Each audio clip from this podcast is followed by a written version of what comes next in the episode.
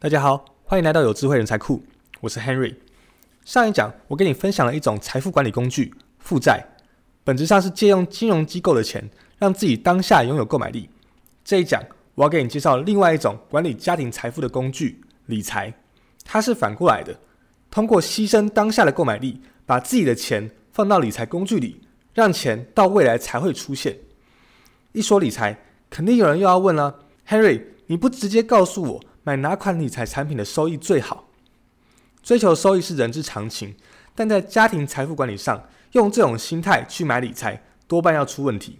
举个例子，小陈二十五岁的时候，每月拿五十趴的薪水买了几款股票型基金，朋友推荐的说收益很高，小陈也希望能够赚笔大的，剩下的钱就用来消费和存银行。可是两三年过去了，股市行情起起伏伏，这些基金也跟着亏了不少。这个时候，女朋友提出要结婚，靠着平时的银行存款，远远不够办个像样的婚礼。但如果把基金给卖了，钱还亏着，又不甘心。小陈的问题出在哪里？不是因为他亏钱了，股市涨跌很正常。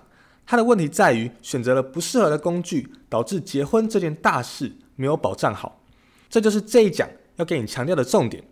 用好理财的关键，不在于买哪款产品有多高的收益，而在于合理分配自己的收入。为未来可能发生的不同事件准备好一个又一个的专款专用账户。如果你和你的家人遇到各种事情的时候，都能够有一笔及时的钱去覆盖，你的理财水平就超越了大多数的人。如何达到这个目的呢？首先，我们需要明确买什么产品不重要，为什么买才重要。请你思考一下，每个月薪水到账之后，你是怎么安排这笔钱的？很多人的答案自然是先扣掉一笔钱用于日常消费，剩下的钱再来做投资理财。比如说银行，或者跟着身边懂投资的朋友买一两款投资产品，赚点收益。可是你仔细想想，有没有觉得这笔钱花得糊里糊涂的？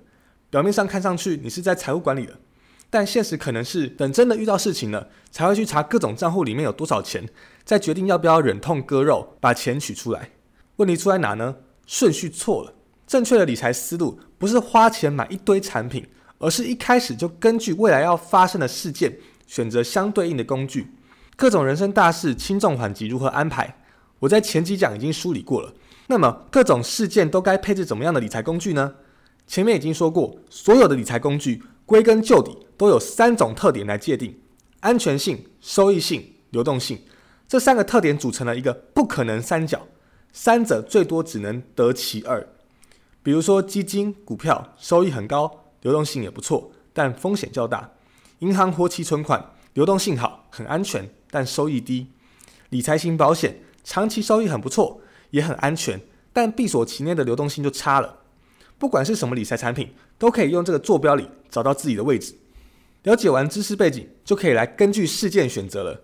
我根据自己的投资经验，总结了三步法供你参考。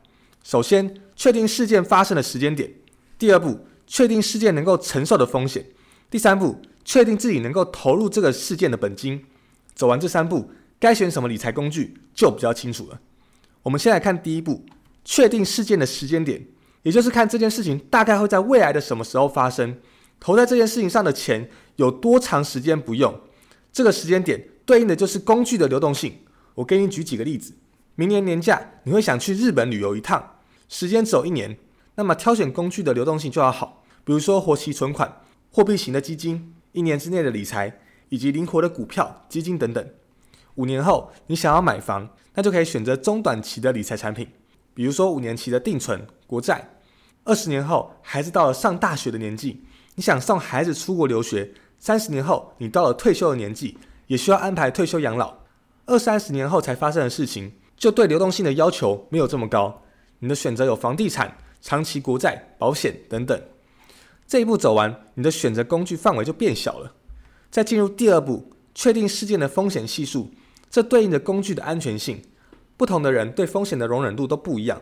你可能见过一些判断风险偏好的测试题，不过家庭财富管理就不能完全按照个人的偏好是激进还是保守来了，而是要按照事件本身来规划。要怎么看这个事件能不能接受风险呢？有三个标准。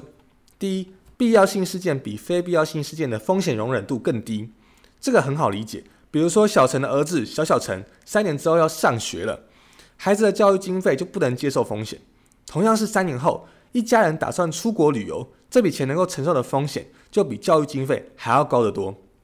第二，近期的事件比还有很长时间后才发生的事件对风险的容忍度要低。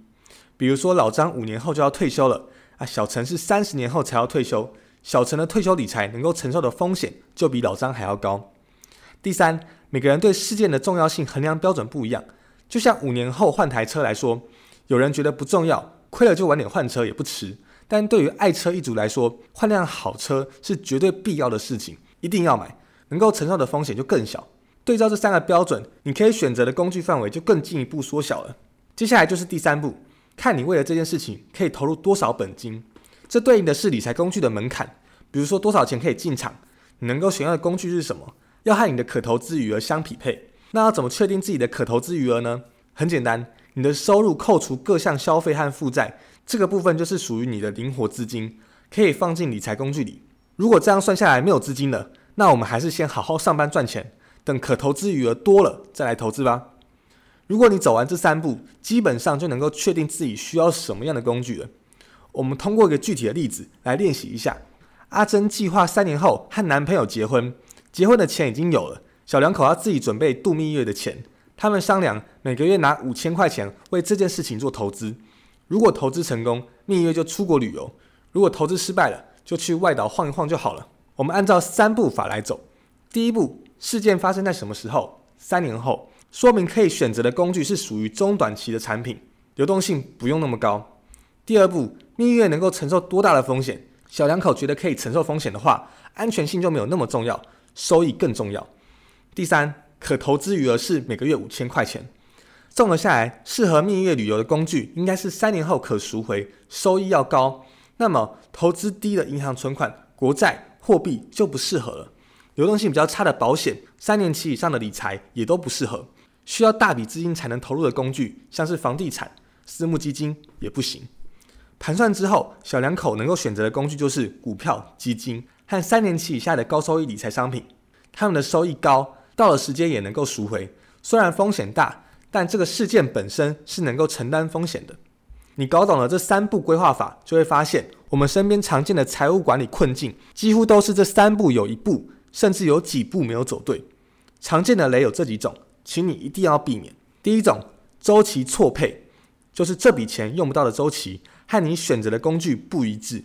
比如说，我需要一笔钱来应对日常的紧急事件，但一发薪我就买了一年期的理财。遇到事情我拿不出来，反过来也成立。如果你退休明明是三十年后才发生，但是你却把钱放在银行活存，这就是浪费了这笔钱的增值空间。